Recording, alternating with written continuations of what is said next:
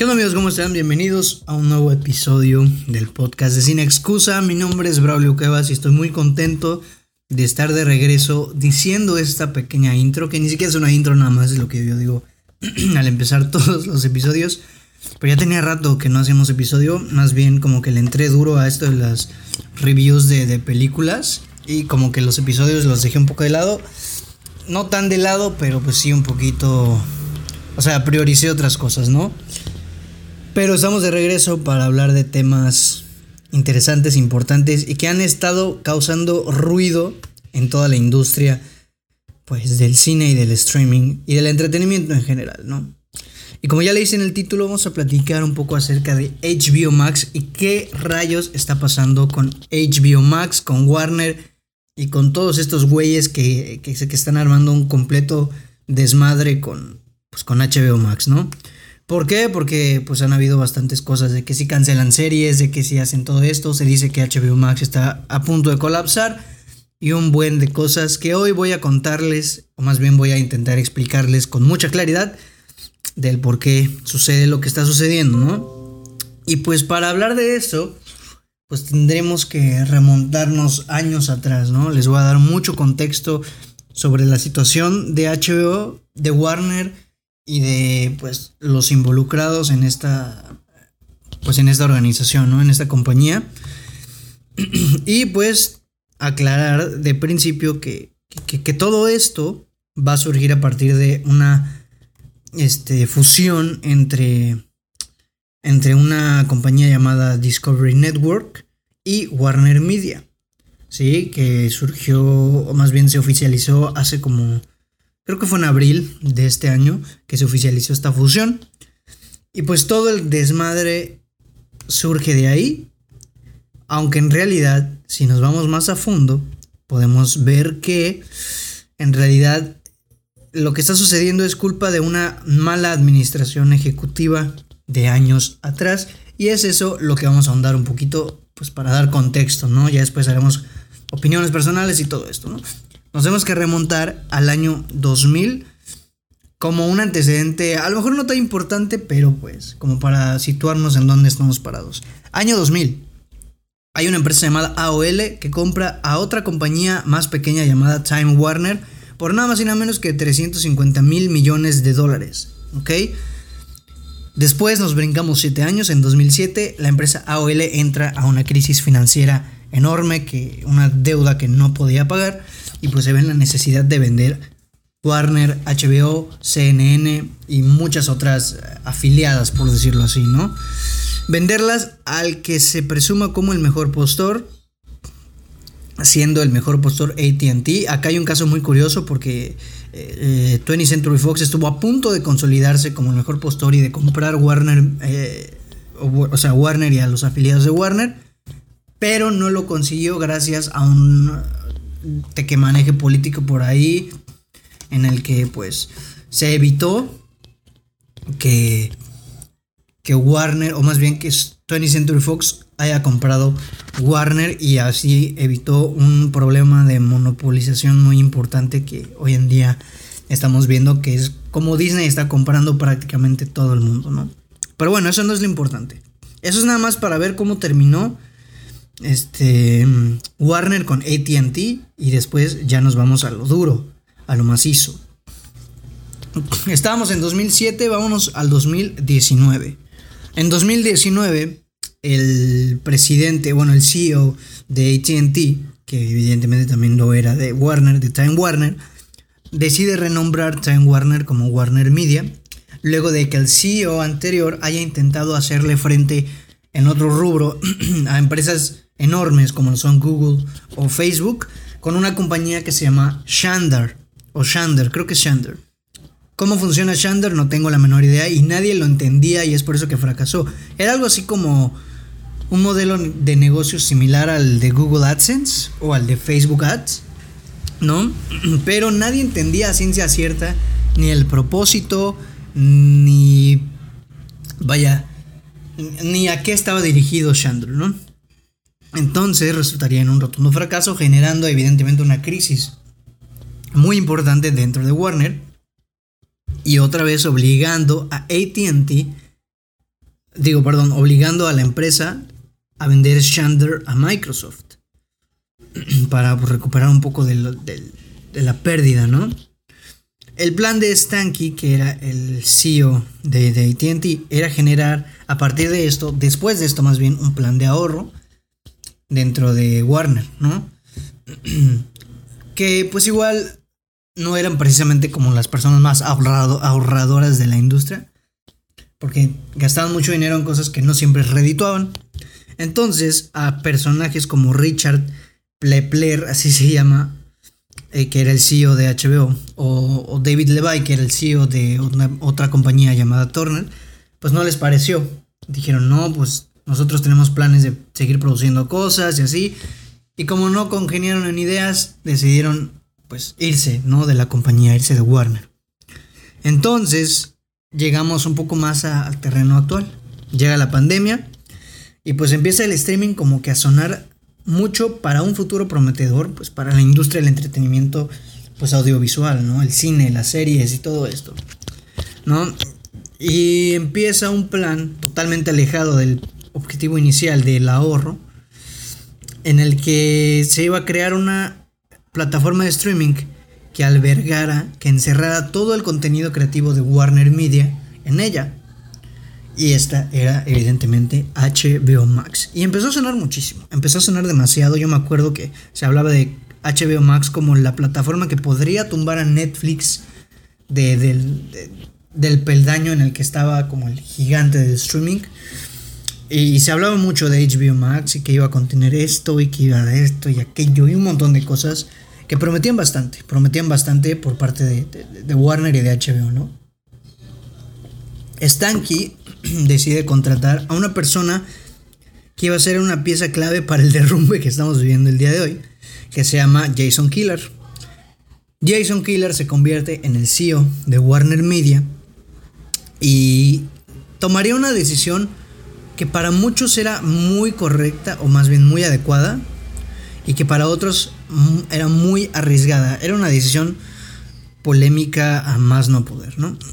y esta decisión este, surge a partir de la crisis que estaban sufriendo los cines y los estrenos, ¿no? Acabábamos de vivir un estreno que en otros tiempos hubiera sido bastante remunerado, que era el de Tenet de Christopher Nolan. La película de Christopher Nolan, como la mayoría de películas de Christopher Nolan prometía para ser un gran éxito en taquilla, porque Christopher Nolan es lo que tiene, que vende un montón en taquilla. Pero eh, cae la pandemia, la película ya estaba programada para estrenarse en mediados de 2020, Christopher Nolan no quiere que se atrase el estreno y decide estrenarla en medio de la pandemia y evidentemente esto arroja resultados terriblemente negativos. Pues fue un rotundo fracaso la película. Es la primera película en muchos años de Christopher Nolan que es considerada un fracaso en taquilla. Y es una situación que pasó con muchas otras películas, no precisamente de Warner, pero sí de varias, de, de algunos otros estudios. Entonces Jason Killer decide, en una medida, pues al parecer, en un principio, pues arriesgada, como mencioné, que todas las películas de Warner Brothers para el resto del 2020 y 2021 se iban a estrenar tanto en cines como en HBO Max de manera simultánea, no con una ventana de no sé 10 días, no, al mismo tiempo. Hoy se estrena, no sé, Aquaman 2 en cines y en HBO Max al mismo tiempo. Así iba a funcionar este modelo y evidentemente era una decisión que no fue del agrado de muchos cineastas que se sabe de lleno que pues apuestan mucho por, la ida al cine, ¿no? Evidentemente, porque eso les trae regalías, obvio. Eh, por ejemplo, tenemos a, Christopher Nolan, ¿no? Denis Villeneuve. Tenemos incluso a Will Smith que recibió 40 millones de dólares gracias a que su película se estrenó en HBO Max como una especie de, de bono así de se va a estrenar tu película en HBO en HBO Max y, y por las molestias te vamos a dar este 40 millones de dólares, tómala, de un regalito de nuestra parte. Así le dijeron, ¿no? Y como a él, Warner decidió eh, compensar los disgustos pagando más dinero a precisamente las celebridades y cineastas de algunos proyectos que prometían bastante. Obviamente esta decisión pues podría podría este, verse por, no sé, dos lados. Un aumento que sí lo hubo de suscripciones a HBO Max, porque evidentemente un estreno importante que en otras circunstancias no llegaría a una plataforma tan rápido, pues sería un incentivo bastante interesante para quien quiera consumir esas películas. Entonces llegaron muchas personas a suscribirse a HBO Max, pero pues le otorgó pérdidas significativas y deudas que iban incrementando cada vez más. Evidentemente, si te pones a pagarle a cada estrella por estrenar películas importantes en HBO Max, pues te ibas a endeudar terrible. Estábamos hablando de que teníamos películas como Dune, con gente como Timothy Chalamet, Jason Momoa, Javier Bardem, el propio Denis Villeneuve, que es el director, y cosas así.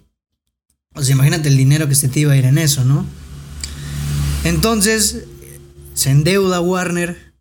O sea, ya venía arrastrando además una deuda años atrás. Y ahora se endeuda todavía más. Por lo que ATT decide otra vez colocar a la venta a Warner Media. ¿Ok? Y entonces, para 2022, la deuda, la deuda neta que tenía Warner aumentó, fíjate nada más, 321%. ¿Y esto cuánto dinero es, Braulio? Pues te recomiendo que te sientes porque muy seguramente vas a echar para atrás cuando te lo diga 57 mil millones dólares de deuda tenía HBO, digo Warner. Una locura, un dineral. Evidentemente, pues no es como, ah, sí, aquí lo tengo, vamos a pagarlo. No, no funciona así. Entonces coloca ATT a la venta Warner Media. Y en mayo de 2021 se da a conocer un interesado muy puntual en adquirir pues, Warner Media por 43 mil millones de dólares para la deuda y estoy hablando de Discovery Network, que ya mencioné al principio. Entonces, esta fusión se concretaría a mediados del 2022, o sea, hace prácticamente nada, y se oficializaría en, abril de, de 2022, pues. El objetivo, o sea, en abril del 2022 se haría oficial que iba a haber una fusión. Y a mediados de año es que sucedía la fusión en general, ¿no? Entonces, el objetivo era, pues evidentemente, saldar la deuda, o bueno, el objetivo es saldar la deuda de Warner y ahorrar dinero, o sea, seguir con el plan de ahorro de dinero, ¿no? Con la fusión, evidentemente, la compañía pasaría a llamarse Warner Bros. Discovery, que es así como se llama ahora. Y evidentemente la administración también, esto es como la presidencia. Cambia la presidencia, se va todo el gabinete. Así pasa exactamente igual. La administración, pues cambió, ¿no? Entonces Jason Killer, que era el CEO de Warner, fue despedido de Warner y en su lugar entró el CEO de Discovery para convertirse en el CEO de la compañía en general, de Warner Bros. Discovery. Y este señor es David Zaslav, que hoy es conocido popularmente como el enemigo de la industria en los últimos días. Entonces, ya van a ver por qué. Llega Warner Bros. Discovery, se da a conocer eh, que una de las prioridades para, para, esta fusión era un nuevo servicio de streaming llamado Discovery Plus, cosa que pues preocupó mucho a la gente de Warner porque Discovery prestaba mucha más atención a las producciones de ellos que a las de Warner, ¿sí? Y pues es aquí donde empiezan las cosas a caer rotundamente, pero rotundamente. El primer soldado en caer fue CNN Plus, y, es un caso particular interesantísimo porque llevaba apenas dos semanas de funcionar. Se estrenó dos semanas antes de la fusión entre Warner y Discovery y pues eh, la cancelaron porque bajo la justificación de que pues no, el objetivo de esta plataforma de streaming no era eh, no, no coincidía ¿no? con el de la empresa en general. Luego llegan otros soldados caídos también, que iban a ser más importantes para, para, esta fusión.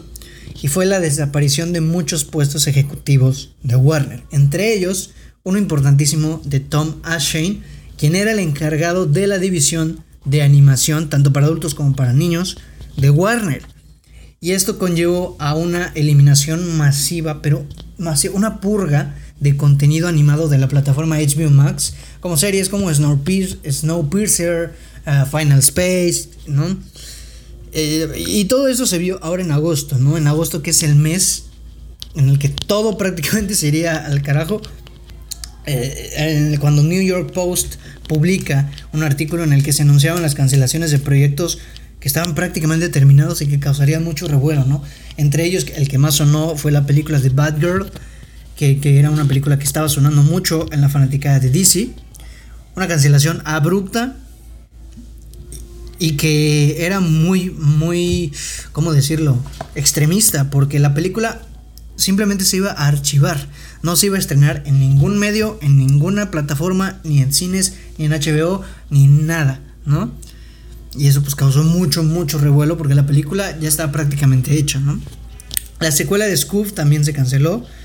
Este, y el director Tony Cervone hizo unas declaraciones pues muy, muy tristes en las que pues prácticamente daba a entender que la película ya estaba prácticamente acabada, que quedó hermosa y que tenía el corazón hecho pedazos por la cancelación. La justificación es una payasada, y era que David Zaslav no quería seguir invirtiendo en producciones como series y películas para HBO Max, bajo una filosofía también muy extremista de que si no eres una apuesta fuerte para cines, estás perdido, cuello para ti. Si no puedes prometer un buen rendimiento en películas, o más bien en taquilla, en cines, no me sirves. Prácticamente eso. Eh, como les dije, el contenido animado también sufrió mucho las cancelaciones de muchas series, muchas, entre ellas las más importantes, Close Enough, Little Ellen, eh, Infinity Train, que causó muchísimo ruido, fueron como que las más puntuales, porque no solo eliminaban las series, sino eliminaban todo lo relacionado a ellas. Cuentas oficiales, páginas oficiales, sitios web, contenido multimedia, y prácticamente todo lo que dejara rastro de una existencia de esas series y una relación entre esas series y HBO y Warner. o sea, el mismo creador de Infinity Train incitó a la gente a que vean su serie por medio de la piratería, ya que no iba a estar disponible en ningún lado. Y eso es una locura, porque para que un, un creador te invite a ver su serie de manera pirata es una cosa, pues, terrible, ¿no? Con esto, chécate nomás el nivel de estupidez, iban a ahorrarse impuestos y no iban a gastar tanto dinero. Es que es... O sea, ok, se entiende que a veces cancelan proyectos, pero molesta mucho las palabras con las que justifican estos proyectos, o más bien estas decisiones. Porque se dijo oficialmente que se están cancelando y eliminando contenido para no pagarle regalías, hoy más, para no pagarle regalías por consumo a los involucrados de estas producciones y como te dije anteriormente, ahorrarse impuestos y dinero por derechos de transmisión. O sea, una reverenda pendejada, una grosería, un insulto para los, los de la industria, para una industria como la animación que trajo muchos beneficios durante la pandemia. Es una cosa terrible para ellos para los artistas y para todos los involucrados en series como Infinity Train, que era muy importante y que tenía una fanbase muy grande, que tiene una fanbase muy grande. Entonces, con estas cancelaciones se anunciaron muchos despidos masivos también de equipo creativo de HBO Max. Y estoy hablando de alrededor de 70%, casi toda eh, casi todo el equipo creativo de HBO Max fue despedido, liquidado de pues de la empresa, ¿no? es un genocidio esto. Entonces, tú vas a decir, ya es demasiado, ¿no? Pues no. La cosa no acaba aquí. Días después, HBO Max iba a eliminar de forma sigilosa y sin aviso alguno muchas producciones originales de HBO Max, como Moonshot, como Superintelligence, como The Witches, como An American Pickle, que fue la primera película original de HBO Max, como Look Down, como Charm City Kings y cosas así sin aviso, sin avisar. Y no es solo que las eliminen, es que literalmente las archivan y es como si esas cosas ya no hubieran existido jamás. ¿No? ¿Qué pasa? Que el plan de la nueva plataforma de streaming este, era muy diferente a la visión que tenía HBO Max. Esta plataforma se dice que va a llegar en 2023 bajo el nombre de Discovery Plus. Y pues algunos de sus objetivos, que son muy enfermizos, están a continuación. Primero que otra cosa, dejaron muy en claro que querían proteger a toda costa la marca de DC y crear un universo cinematográfico así como el de Marvel, cosa que han intentado hacer desde hace años y que no han conseguido. Y pues quería decir que series como eh, la serie animada de Harley Quinn o Peacemaker están a salvo. Cosa que me parece una pues hipocresía, ¿no? Porque pues Batgirl era de DC, la cancelaron sin piedad, no sé, una serie de cosas de falacias de mentiras. Querían seguir creando producciones originales para ambas plataformas, pero el contenido apto para la familia y la animación estaban muy en riesgo porque pues todo tipo de producción de Warner que era animada pues posiblemente iba a ser desechada o eliminada porque no, está no estaba en las prioridades de la compañía. Y aquí quiero llegar a un punto que me parece increíble. En un intento de hacer un estudio de mercado por demografías, el genio David Zaslav, que no sabe en qué siglo estamos y en qué año estamos, decidió lanzar una diapositiva en la que arrojaban los resultados del estudio, en el que decía que la demografía de HBO Max eran hombres adultos porque, claro, superhéroes, cómics, series de acción, ¿no? Hombres adultos super primitivos, yo querer ver superhéroes. Y que el, la demografía de Discovery, que no me acuerdo cómo se llama la división que hace estos programas de cocina, de casas y así. Ajá, señoras y señores, sí. La demografía de este tipo de programas eran mujeres adultas. Así de huevudos, con esos huevos, se le ocurrió sacar a la luz esos datos a David Zaslav y presumirlos con toda con total este pues vamos a decir orgullo, con total orgullo, ¿no? O sea, una cosa una barbaridad del siglo XX, ¿no? HBO Max entonces iba a pasar a ser una subdivisión de Discovery Plus y para Discovery Plus era mucho más importante potenciar su propio contenido que el de Warner, ¿no? Que el de Warner y HBO Max. O sea, añadir a HBO el contenido de Discovery, que les digo es un contenido muy general, de construcciones de casas, eh, eh, programas de cocina, programas del hogar y cosas de ese estilo. Tipo, eh, bueno, pues vaya, Discovery Home and Health. Este, que es un contenido súper general prácticamente todo el contenido de Discovery Home and Health. En lo que la plataforma final pues estaría lista, ¿no? ¿Y por qué? Pues porque ellos son quienes le están pagando la deuda a Warner, ¿sabes? O sea, como, ¿por qué? Si yo te estoy salvando el pellejo, ¿por qué tengo que acatarme a tus programas? ¿Y por qué no podría yo darle potencialidad a los míos, siendo que tu plataforma es mucho más exitosa que la mía? O sea, no me estés chingando, ¿sabes? déjame, o más bien no me dejes, yo te estoy imponiendo, yo voy a poner mis programas aquí, voy a eliminar lo que se me antoje del tuyo y a ver cómo le haces porque yo te estoy pagando la deuda. O sea, prácticamente así, ¿no? Y es, es muy triste, es tenebroso y muy peligroso para la industria este tipo de acciones. Porque estamos viendo una masacre de contenido terrible. O sea, se eliminaron 37 series en total. 37, bueno, no se eliminaron, sino que serán eliminadas.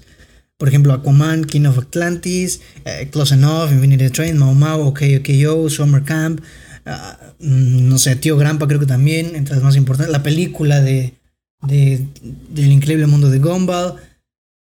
Y esto representa un peligro para la industria.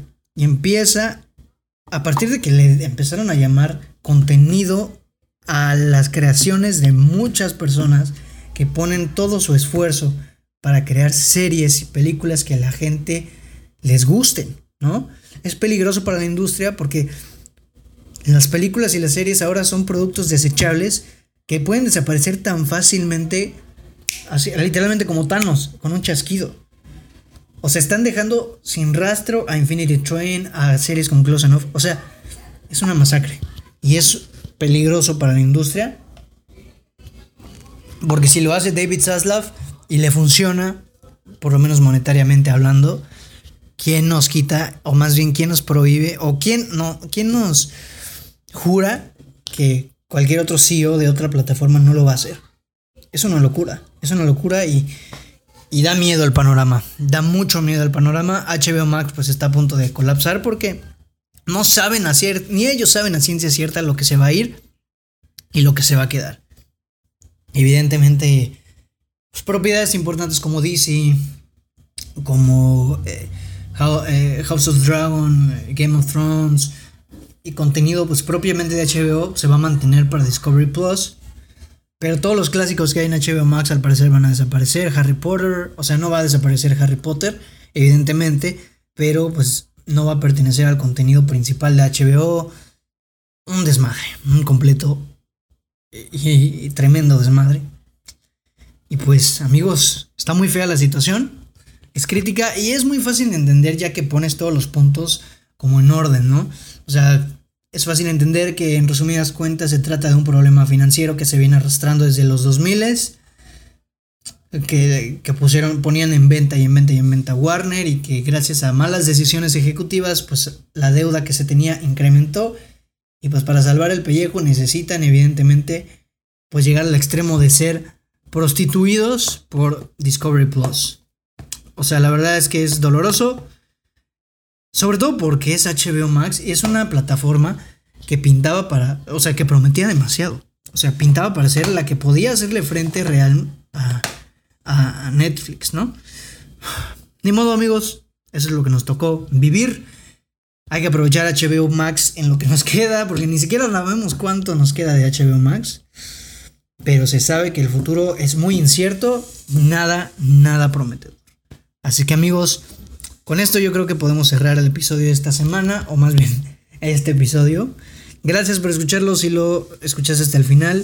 Te quiero mucho, gracias por, pues por, por tu apoyo.